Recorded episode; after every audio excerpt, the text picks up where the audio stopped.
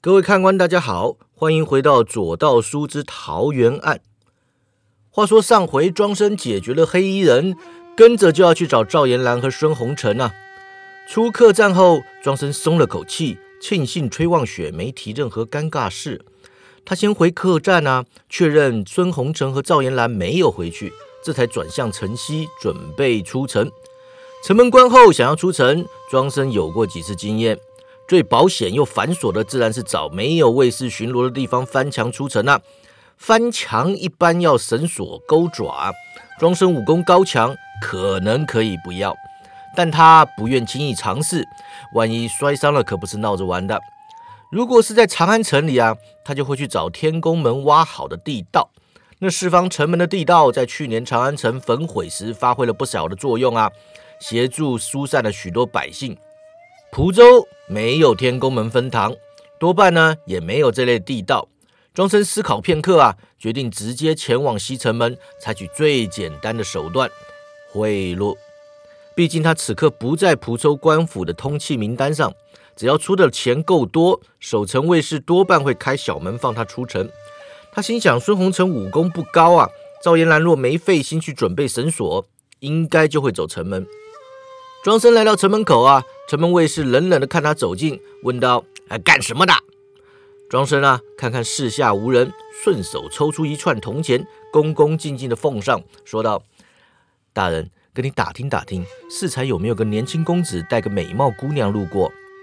卫士见钱眼开啊，和颜悦色的说：“有啊，那姑娘美的景儿，那公子啊，艳福不浅啊。”庄生就问啊。敢问大人，他两人是出城的吗？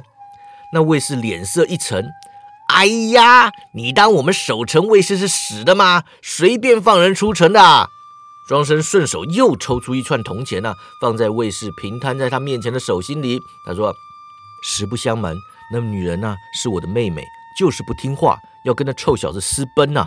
我若不赶快跟着出去，到明天就追不上了。”那卫士气得哇哇大叫啊，收起铜钱就说：“哎，岂有此理！我最讨厌的就是拐带民女私奔的小白脸了。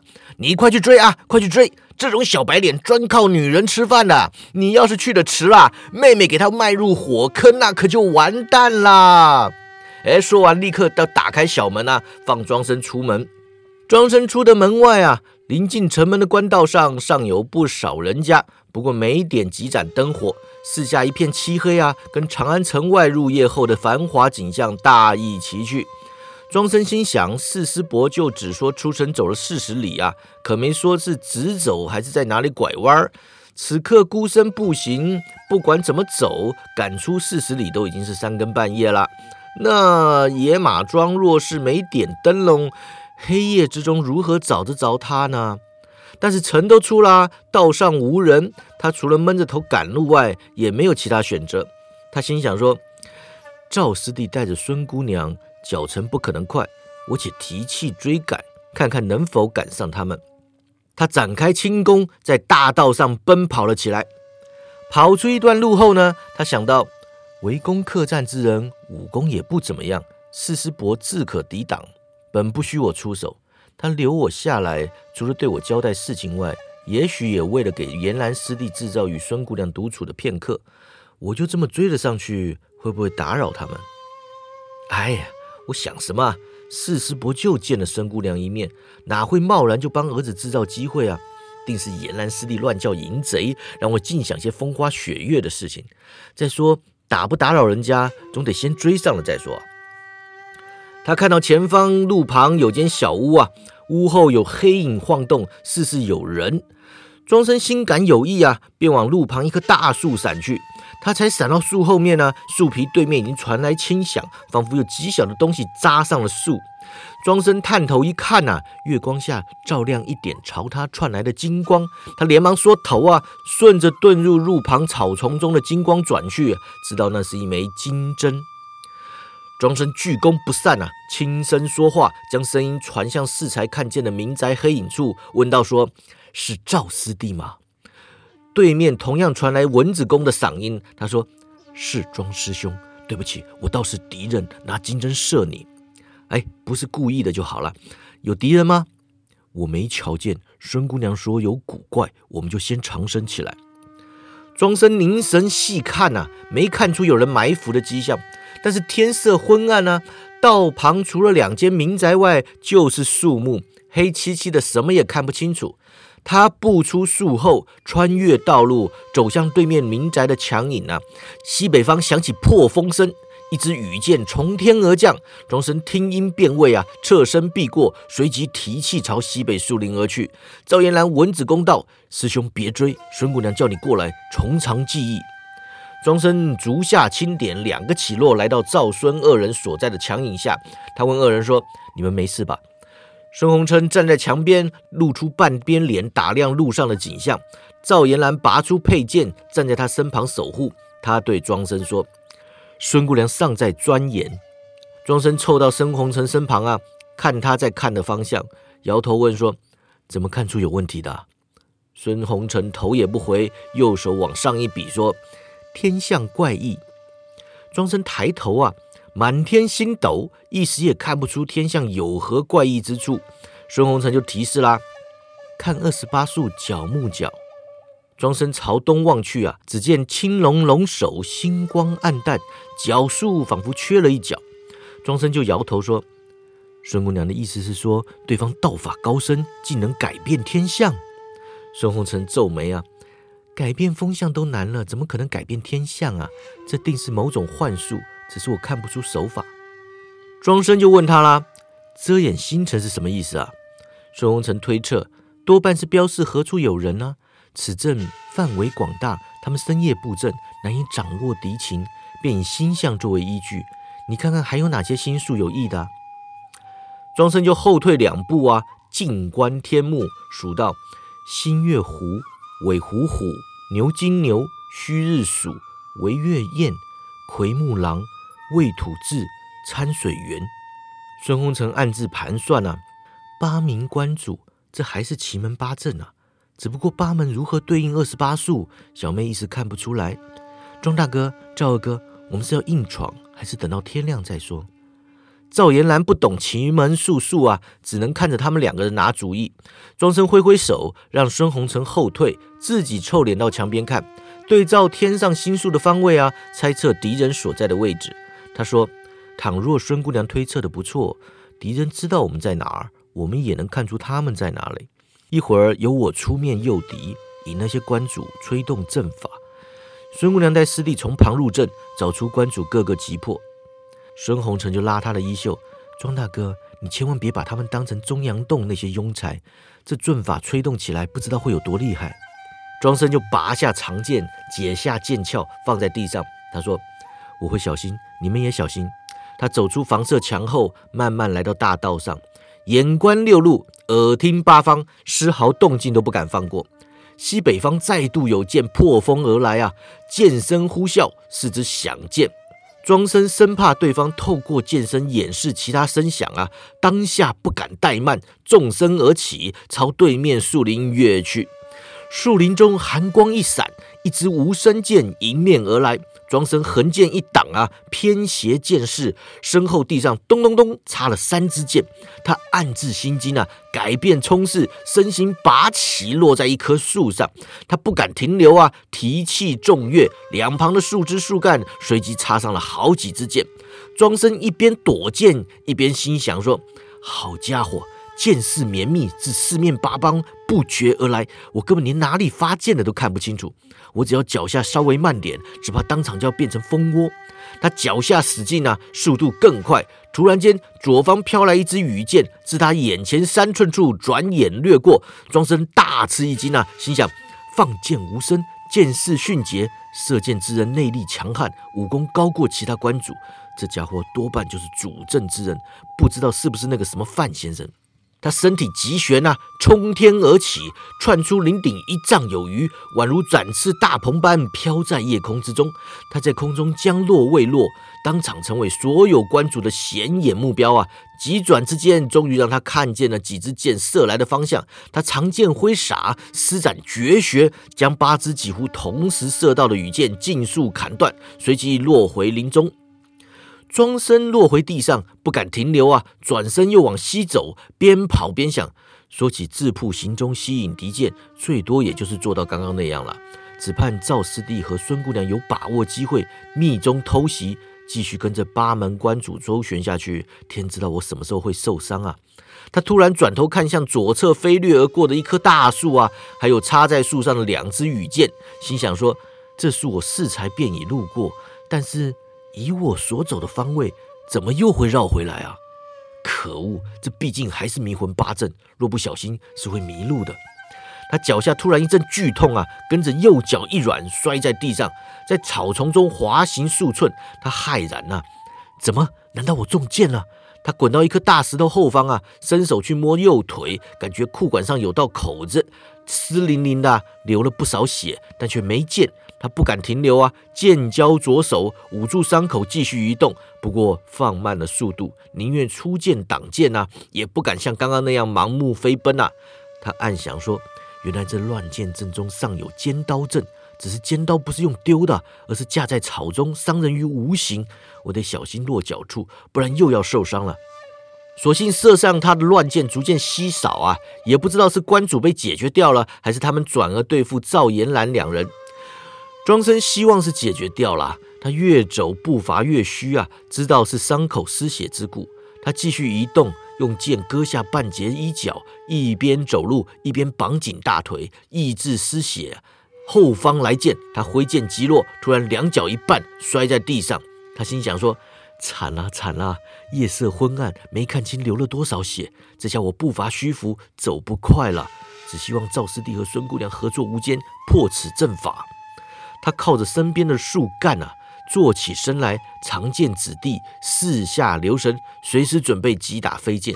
他腾出一手，自衣襟中取出随身药包，捡出一粒大补丸，放入口中吞下。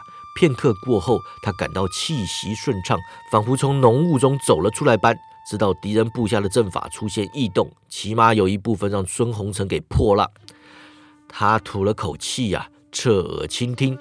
右方数丈外传来人声，一个男人压低音量说：“哪里来的小妞如此厉害，竟能看穿师傅的六合阵？”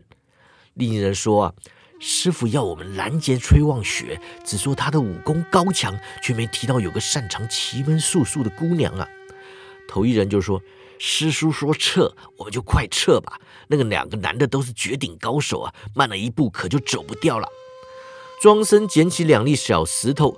辨明方位，抛掷而出，然后就没听见下文了。他心想：那两个家伙若非武功高强，就是这奇门阵法厉害。明明听得清楚，偏偏方位还是错了。突然之间，万籁俱寂，夜色下的虫鸣鸟叫尽皆消失。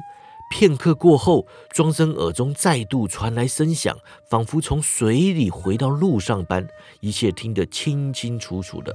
他长长吁了口气呀，知道这六合阵的效用是完全破除了。过了一会儿，他听见孙红尘在叫啊：“庄大哥，庄大哥！”庄生扬声道：“我在这里。”孙红尘和赵延兰寻音而来啊，一看到他满腿鲜血，大惊问道。庄大哥，你受伤了啊？这这流了好多血呀！庄生就说啊：“孙姑娘莫惊慌，这伤是不碍事的。”孙红尘跪倒在他身边呢，右手想碰他的伤口又不敢碰，怎么可能不碍事啊？这伤得很重哎！庄生就摇摇手问啊：“你们破了他们的阵法，可有擒到他们的人？”赵延兰神色惭愧，摇头说：“一个都没有，全都让他们跑掉了。”这些人武功也不甚高，就是阵法厉害。我明明就快抓到人了，偏偏他往树后一闪，人就不见了。孙红尘安慰他呀：“那是不知好的障眼法，他们打算对付名满天下的崔女侠，自然是有备而来。”赵延兰就叹口气说：“啊，我总道奇门术数装神弄鬼，从来不曾认真看待。今日在中阳洞中栽过一回，也还罢了。”想不到那欧阳大仙的道行，在这些家伙面前不过是小巫见大巫。庄生在两人搀扶下走出树林啊，回到道上，就着月光检视伤口。他说：“师弟啊，怎么你这么多年来从未见过二师伯布置阵法吗？我师傅说他的混天六合阵厉害无比，当年他差点就受困其中啊。”赵延兰就摇头啊：“二师叔武功高强，从不需费心布阵对付任何人。那浑天六合阵，他也只为了七师叔布过一次。当时二师叔已对我母子两个起疑，布阵的时候没让我们两个人得知。我只道二师叔观天象、晓命理、未卜先知，掌握天下运势，奇门八阵什么的就不知道了。庄生见脚上刀伤甚深啊，几乎伤及筋骨，必须立刻处置才行。他靠树坐下，取出随身针线，皱眉说道：“对方六合阵破，匆忙撤走。”定料到我们会连夜赶去野马庄救人，我们若是去的迟了，他们不是另行布阵，就是带了了缘居士离开。我脚上负伤，总要休息片刻才能赶路。孙红尘就急着说了：“让他们带走我爹，再找他们就难了。他们又不是三奇宫的人，来历不明的，怎么找啊？”赵延兰就说：“啊，城门外有驿站，我去偷牵三匹马来。”孙红尘大惊啊，偷官马不好吧？赵延兰摇头啊。救人要紧，顾不了这许多了。说完，往城门跑去。庄生一边缝合伤口，一边说：“孙姑娘别慌啊，你一身规矩，不犯王法。但我们玄日中每日与官府周旋，偷几匹马真的不算什么。”孙红尘接过庄生手中的针线啊，细心帮他缝合。他说：“庄大哥，小妹只是担心招惹官府，又生变数。”她细细缝了十余针啊，自怀中取出干净的手绢儿。擦拭血迹，涂抹庄生的药膏，包扎伤口。庄生默默看着孙红尘啊，月光映照在他白皙的面孔上，关心之情形于色，也不知是关心庄生的伤势多些，还是父亲的安危多些。孙红尘手绢儿打结，使劲一扯，庄生唯感刺痛啊，哼了一声，伸过手去握住孙红尘的小手。孙红尘抬头看他，脸色一红，却不急着收手。就这么让庄生握着，庄生见他羞涩，不由得看着吃了。他松开孙红尘的手，低头看着包扎好的小腿，笑道：“孙大夫医术了得，这么包扎，我的伤都不怎么痛了。”庄大哥为了小妹的事受伤，小妹心里过意不去。孙红尘反手去握着庄生的手啊，叹气问道：“庄大哥是不是心里有人，执意不解风情啊？”庄生笑着看着他，好一会儿没有说话。远方马蹄声响啊！赵延兰偷马回来，庄生缓缓收手，但孙红尘微微使劲，不放开他，只是神色哀怨的看着他。庄生就无奈的说道：“我心里有人，却不知这辈子还有没有机会再见到他。孙姑娘的心意，庄某如何不知呢？但若有朝一日让我再遇上她，我不知道会怎么做。”孙红尘就问他说：“不能等你再遇上她时再说吗？”庄生就一愣啊，那样对你怎么好呢？耳听赵延兰骑到近处啊，孙红尘终于放开庄生，他道：“庄大哥有情有义，小妹衷心佩服。”随即转身对赵延兰挥手：“赵二哥，拉马可顺利啊？”“顺利。”孙姑娘上马。赵延兰骑一匹马，牵两匹马，停在两人面前，对庄生道：“师兄，我们赶着救人，你脚上有伤。”庄生左脚使劲，翻身上马，说道：“不碍事，救人要紧，咱们追。”赵延南出城前，曾在客栈打探野马庄的所在，如此赶路半个时辰啊，转上最后一条岔路，远远瞧见星空泛红，隐现火光啊！赵庄二人心知不妙，快马加鞭。孙红成不善骑马呀，跟之不上，在后方叫道：“前有火光，是野马庄吗？”赵延南回头说。孙姑娘担心无益，赶去再说。不一会儿，渡过林间小溪啊，来到一座大园子外，一看大火连天，围墙之中火头四起，烧得厉害。幸亏那庄园围墙离树林甚远，有阻隔火势之效，大火才没有蔓延开来啊。火势太大，马匹躁动，不愿接近。三人于十余丈外翻身下马，冲到庄园门口，只见双扇大门躺在门内地上，门口火舌吞吐，难以入庄。孙红尘心急如焚啊，一把抓住庄生的手背，哭道：“庄大哥，怎么办啊？我爹，我爹他……”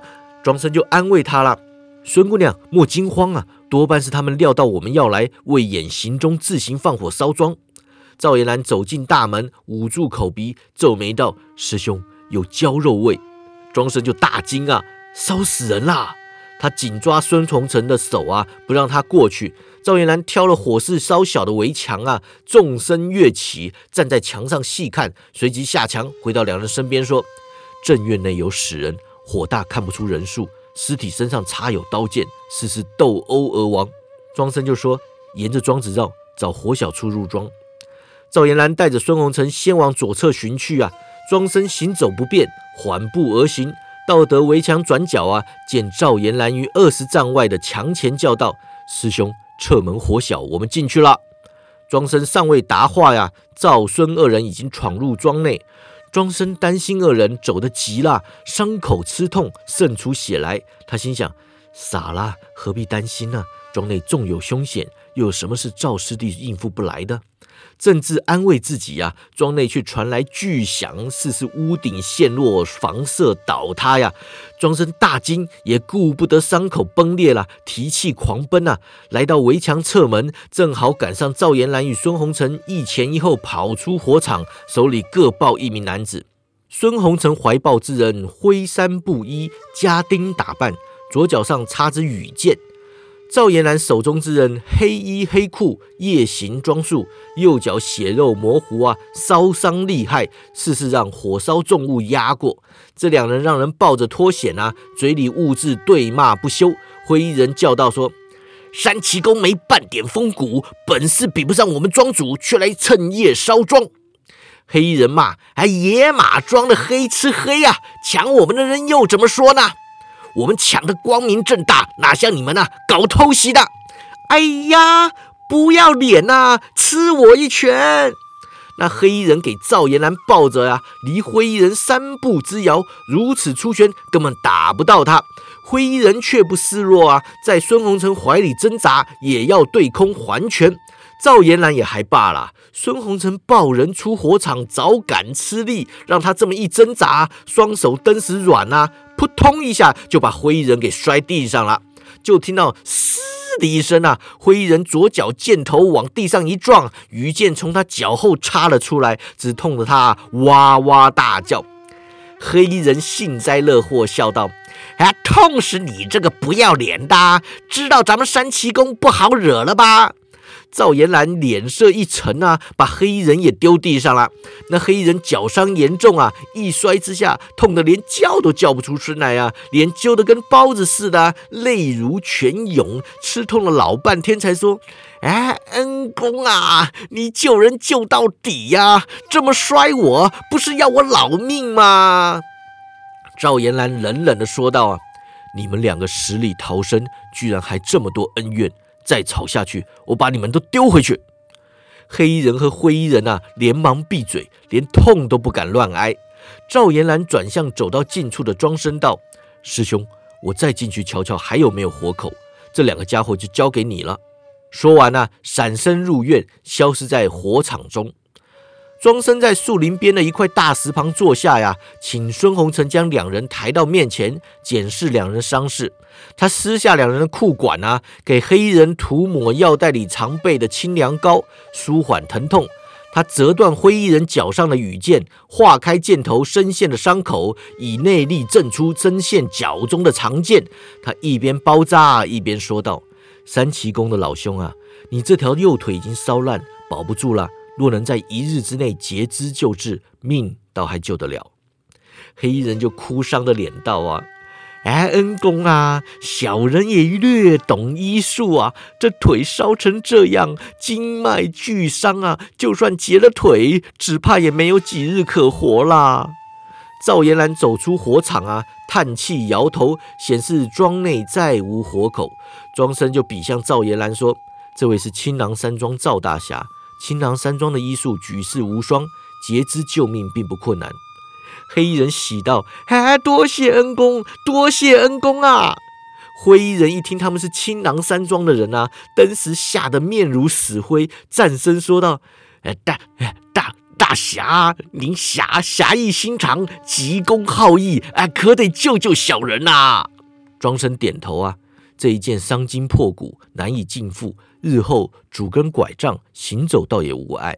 不过三奇公的剑上有毒啊，一日之内不得救治，便会七孔流血而亡。要治此毒，也得着落在青囊山庄上。灰衣人就冷汗直流啊，目光求恳地看着赵延兰。赵延兰双手抱胸，神色冷酷：“你们请我娘崔女侠来野马庄救人，完事之后又想谋害于她，你倒说说看，这是什么道理？”灰衣人连忙说：“ 那那都是庄主的意思，不关小人的事啊。”黑衣人就冷笑啊。一句不关你的事就推掉了吗？啊，野马庄上上下下没个好东西，当初来抢了了缘居士的，你就在里面，我可没认错吧？庄生往孙红尘一比啊，就说：“这位孙姑娘就是了缘居士之女，我们此行就是为了三奇宫强掳了缘居士而来的。”黑衣人一听大惊啊，忙道。啊哎，那那是那那那是我们师傅的意思啊，不关小人的事啊！孙红尘怒道：“我爹究竟何在？你们裸他去是为了什么？”黑衣人和灰衣人面面相觑啊，谁也不敢答话。过了好一会儿，黑衣人才讪讪说道：“啊，那什么啊，孙姑娘啊，今晚野马庄大混战，我跟这位老兄都给困在火场了。小人想啊，那范浪、范涛两兄弟老奸巨猾，多半早就带了了缘居士跑啦。”我师傅西门真人一上来就死盯着他们呢，铁定也是追了出去了。那了缘居士此刻何在呀？我们是真的不知道呀。赵延兰喝道：“想活命的就老老实实把事情交代清楚。你们究竟找了缘居士做什么？抢来抢去又是怎么回事啊？”黑衣人战战兢兢呢，哎，是是是我师傅西门真人呐，心系天下苍生啊，发愿建设桃花源，让百姓避战祸，度太平。灰衣人呸的一声啐道：“说那么好听，不就是为了钱吗？”黑衣人就回骂啦：“嗨，你懂个屁呀！没钱怎么建设呀？”庄生唰的一声啊，抽出了桃园铁，火光前闪烁红光，说道：“乱世必战祸，前居桃花源，抱负远大，不切实际，一看就知道是骗钱的。”黑衣人忙说：“呀，哎，大侠千万不要这么说呀！我师傅道法高深，善心过人，他说要建桃花源啊，就一定会建桃花源的。”庄生就说。可动工没啊？黑衣人神色尴尬呀。在这，庄生又问啊：“选好了地没啊？”黑衣人就说：“哎，那什么，那还在。”哎，庄生就又问啊：“这钱总收了吧？”黑衣人就支支吾吾了：“哎，钱呐，呃，是收了几万两啦。”庄生就啧啧两声啊。几万两黄金啊！三奇宫可发财啦！西门真人迟迟不肯动工，可有说过难处何在啊？灰衣人就哼了一声啊，说道：“哎，这还有什么难处何在呀？不过就是做不出来嘛！要靠迷魂八阵藏住这么大块地方，可想而知是漏洞百出。”庄生就皱眉啊：“我到三奇宫定是挑选地形，仰赖天险。”不足之处，方才辅以迷魂八阵，怎么不是这样吗？黑衣人就说啊，哎，大侠明鉴呐，天险是要赖的，但也不能赖太多嘛，哎，不然出得起钱的大老爷怎么肯去住呢？我师傅说呀，这桃花源要做，便是两种做法，一呀是用迷魂八阵覆盖全阵，让外人看都看不到它。这得要天时地利人和方有可能做到呀。目前呢，我们还没有找到这么好的地方。孙红尘就问啊：“那第二种做法呢？”灰衣人冷笑啊，这黑衣人目光低垂啊，就说是：“呃，是是结血八阵啊。师傅说，让所有想进桃花源的人啊，死无葬身之地，那就没人敢硬闯啦。”一时之间呐，没人说话，只听见火场中火焰啪啦直响啊！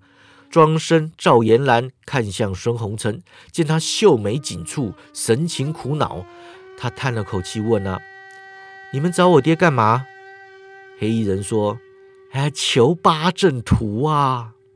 孙红尘闭上双眼，搓揉太阳穴，又说：“你们要害人，我爹绝不会帮你们的。”黑衣人连忙说：“哎，姑娘明鉴呐，我们是要救人，不是为了要害人呐。”孙红尘挥手要他闭嘴啊，转向灰衣人问：“野马庄又是怎么扯进来的？”灰衣人就说了：“西门木乙道行不够，便来求教我们庄主。我们庄主学究天人，博大精深，又岂是这些装神弄鬼的半吊子门派可比的？”庄生哼了一声就说了。太原玄黄洞的学问确实博大精深，可惜范庄主没有名师指点，学会的只怕不到一成吧。灰衣人脸色大变啊，抖音道：“你、你、你、你怎么知道？”庄生不答呀，又问说：“你们庄主抢了了缘居士，也是为了八阵图吗？他也想做桃花源的生意，不然要八阵图干什么？”灰衣人就摇头啊：“小人不知，小人真的不知啊。”庄生起身往旁边走去。赵孙二人跟了上去啊！庄生低声道：“野马庄果然是玄黄洞传人，就是说他们的奇门术数与玄日宗同出一脉。这位范庄主倘若道行高深，说不定真有办法单靠迷魂八阵常驻桃花源。”孙红尘听了就很讶异啊！贵中的玄门学问真的这么厉害？庄生点头啊：“我二师伯曾于成都城外树林摆过混天六合阵，那阵法奇幻无比。”我师傅身在阵中，跃上树顶，触目所及，竟是一望无际的树林，看不见远山，瞧不见城镇。若以此阵布置桃花源，说不定真能成事。可惜二师伯逝世，本宗再也无人精通此道。浑天六合阵乃是左道书中的学问，里面纵然有教奇门术数啊，也不会传授此阵。他继续说：“世外桃源，与世无争。”范庄主若有心要做桃花源的生意，自然会以迷魂八阵为主。他夺八阵图，多半另有所图。赵延兰说：“当务之急，还是先找回了缘居士。”三人走回原处啊，庄生就问：“我们要救了缘居士，两位怎么说？”黑衣人苦着脸呐：“哎，大侠，我们连了缘居士此刻人在三奇宫还是野马庄手上都不知道啊。”庄生就看着他呀。落在三奇公手上呢？黑衣人迟疑片刻啊，低头道：“本门如今落脚无道仙寨呀，我师傅若夺了了缘居士，多半就会回玉峰山去避风头了。不然呢，他也可能去凉泉山大隐谷寻找适合建造桃花源的地方。”庄生就问啊：“怎么沦落到无道仙寨去了？”黑衣人就叹气啊。得罪了朱全忠啊，怎么不沦落到无道仙寨呀？庄生就点头啊，转向灰衣人。若是野马庄得了了缘居士呢？灰衣人见黑衣人老实招供啊，也就不敢隐瞒。他说：“庄主在长安城北渭水河畔有座庄园，唤作飞黄居啊。”去年长安城破，他老人家担心飞黄居遭官民破坏呀，亲自赶去经营疏通。这野马庄烧毁，他多半会搬去飞黄居住。赵延兰说啊，这下得兵分两路了。照我看，了缘居士还是在野马庄手中机会大点。师兄，不如你同孙姑娘往长安赶去，且看能否追上野马庄。我先把这两个家伙送回去给我娘医治，然后去追三奇宫的人。倘若都没下文，中秋前往无道仙寨会合。孙红尘摇头啊，赵二哥，你不懂奇门术法，恐怕会吃亏。我还是跟着你妥当。庄大哥懂些门道，这些日子跟着我学的也不少，他一个人行的。庄生也点头啊，我脚伤严重，不好急行赶路。你们快马加鞭，说不定还没到长安就能追上他们。我带这两个家伙回蒲州去找四师伯吧。长安分舵，去年转进荆州。三南道已经是玄日宗的势力范围，我要查三奇宫可比你们方便多了。事不宜迟，这就出发。毕竟不知后事如何，且听下回分解啦。